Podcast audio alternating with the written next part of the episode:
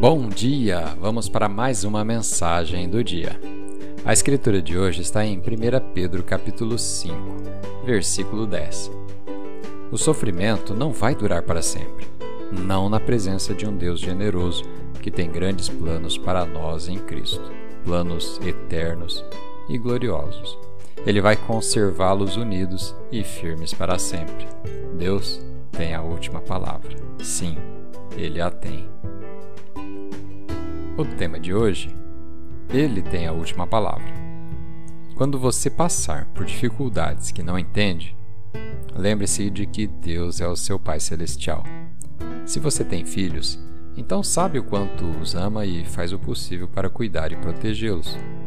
Deus também é assim, mas bilhões de vezes mais.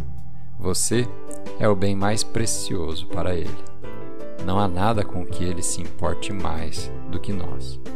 Ele tem o melhor interesse em seu coração. Você pode ter sido derrubado, mas sinta-se encorajado, porque nosso generoso Deus está prestes a te colocar de pé novamente. Doenças, traições e decepções não têm a última palavra em sua vida. Deus é quem tem. A dificuldade é simplesmente uma configuração para que Deus te leve a algo muito maior do que você jamais imaginou. O processo pode até ser doloroso, mas o propósito vale a pena.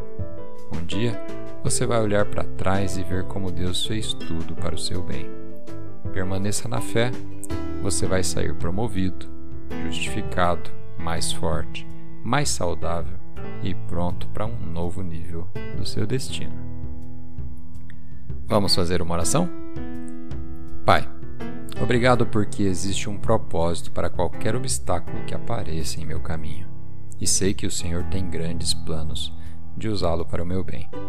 Obrigado porque, embora eu possa não entender agora, chegará o dia em que o Senhor me colocará acima de tudo e eu poderei ver isso claramente.